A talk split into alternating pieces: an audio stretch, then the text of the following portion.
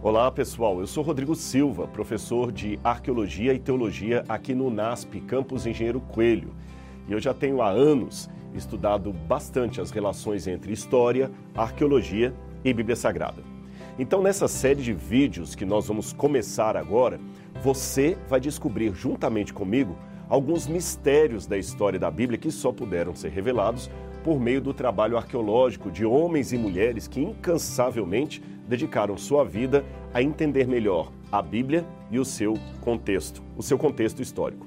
Eu vou dar um exemplo para você. Aqui no NASP, onde eu trabalho, onde eu dou aula, existe o único museu de arqueologia bíblica que nós temos no Brasil. Na verdade, algumas coleções, mas assim com um acervo tão grande dedicado à historiografia bíblica, esse acaba sendo o único, por enquanto eu espero. E entre as peças que nós temos aqui, aquela que eu destaco como sendo, quem sabe, a princesa de todas as peças, é esse tijolo aqui. Você está conseguindo ver bem aí? Eu vou contar a história, como é que esse tijolo chegou aqui no NASP. Nós temos aqui vários exemplares de escrita cuneiforme. O que é escrita cuneiforme? É a primeira forma de escrever da humanidade. Ela começou com os sumérios, lá na região da Mesopotâmia, que hoje seria parte do Iraque e da Síria.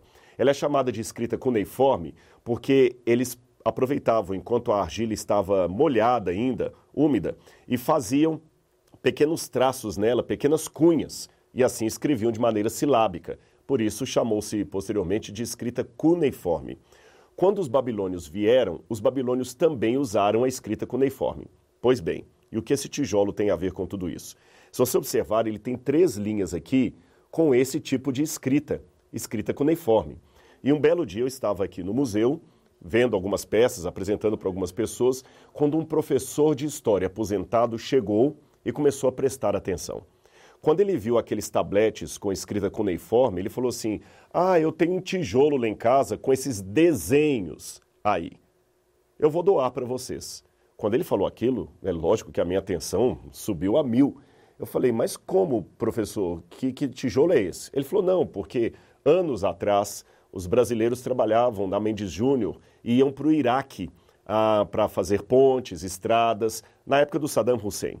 Os mais antigos lembram disso, foi uns 40 e poucos anos atrás. E um brasileiro que lá trabalhava visitava as ruínas da Babilônia e via aquele monte de pedra, de argila, fez amizade com o soldado, vários sábados indo passear ali, até que um dia que ele voltou para o Brasil, ele falou: Olha, meu amigo, eu queria levar um souvenir aqui da Babilônia, uma peça para lembrar. Ele falou: ah, Pega o que você quiser aí. E ele viu esse tijolo com esses supostos desenhos e, por achar bonitinho, acabou trazendo. Só que isso aqui é pesado.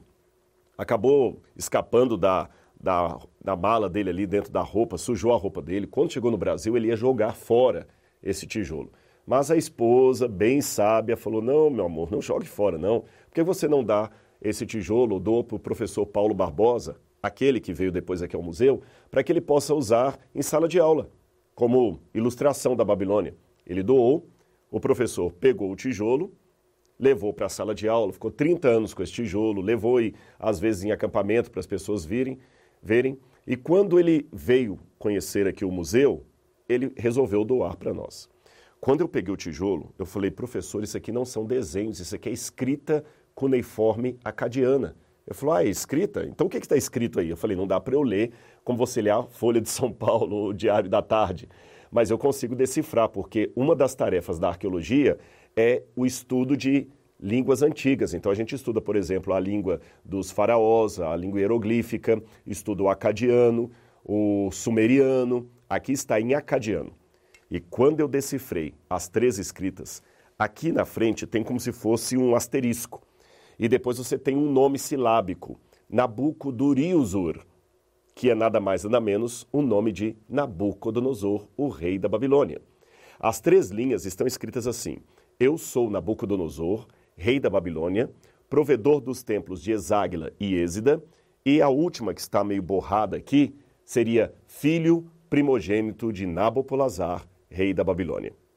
Depois eu publiquei a tradução desse, desse tijolo numa revista indexada, numa revista científica, e mais tarde veio uma outra oportunidade. Qual foi?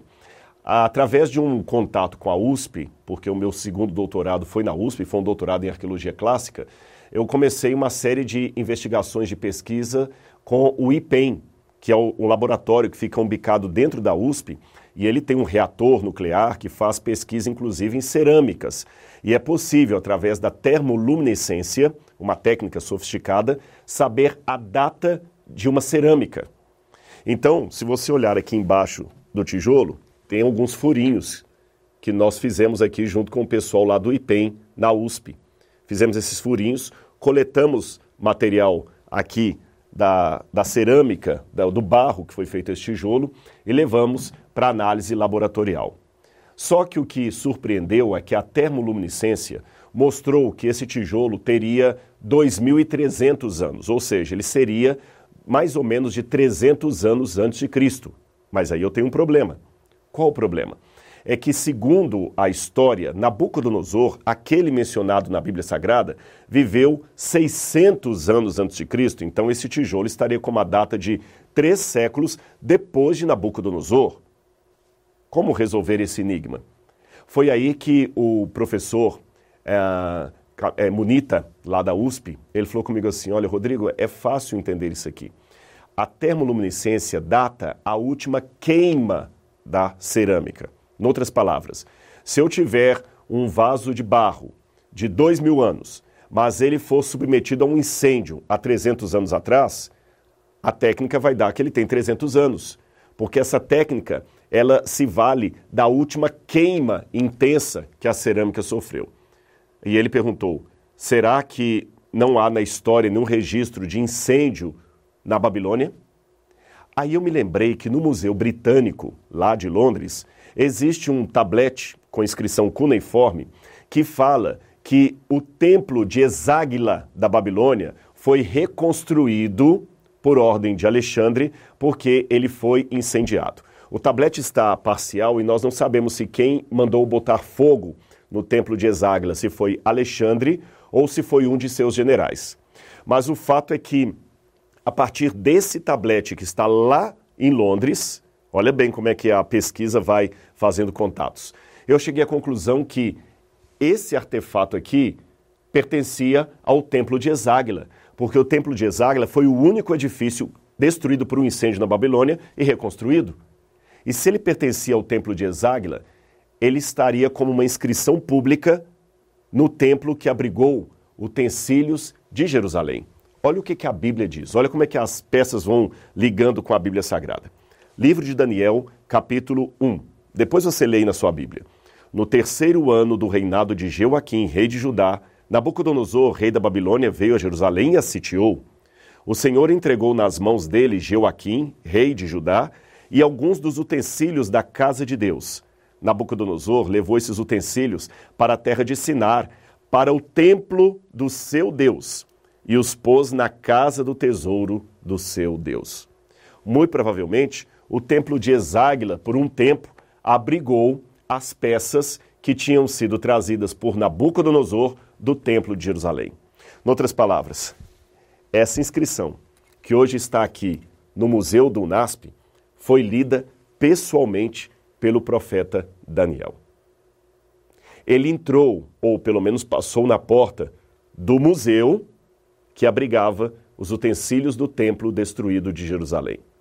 Agora, esse tijolo me diz muita coisa.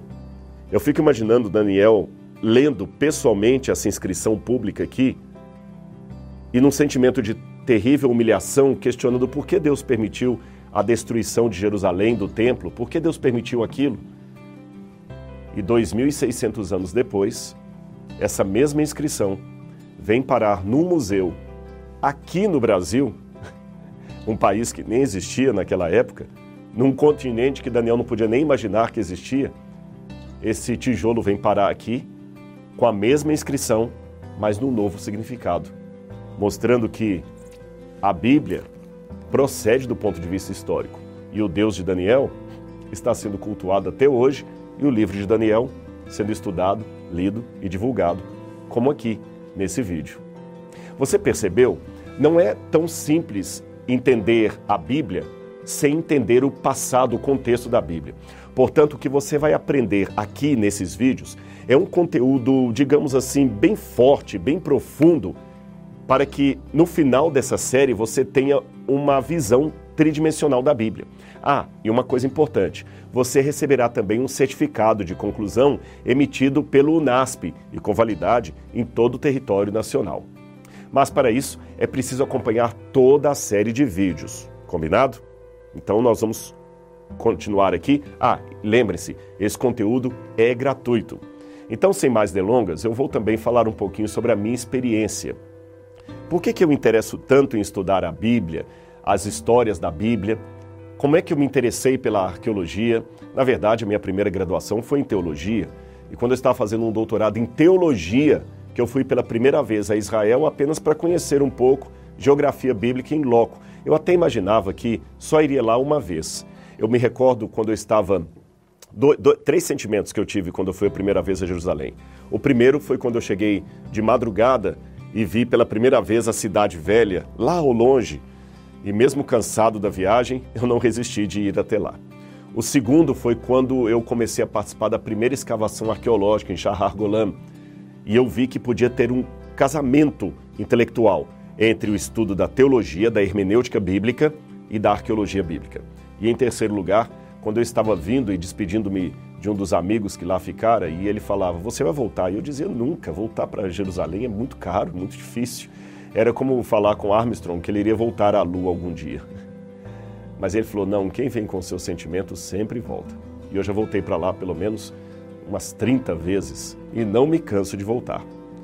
E eu procuro então, através desses meus trabalhos em Jerusalém, compartilhar com você tudo que eu obtenho de estudos da Bíblia, da arqueologia e trazer em vídeos como este que nós estamos apresentando, tá bem?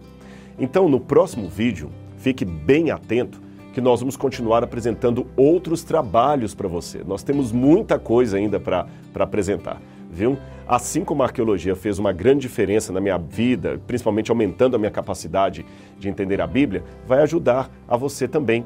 Então eu espero que essa motivação que eu tenho de cavar cada vez mais fundo, tanto literalmente como mentalmente, para entender o texto bíblico, eu quero explicar isso aqui para você, tá bem? Você viu que é importante ler a Bíblia e como, no caso aqui de Daniel, um artefato pode ampliar muito mais o conhecimento daquele conteúdo tão precioso que é a Bíblia Sagrada. E como é que coisas que talvez lidas fora de contexto hoje não fariam nenhum sentido, hoje começam a ficar mais claras e mais razoáveis para cada um de nós. Então, não perca o nosso próximo encontro aqui na Bíblia 3D, essa semana toda especial, feita com muito carinho para você.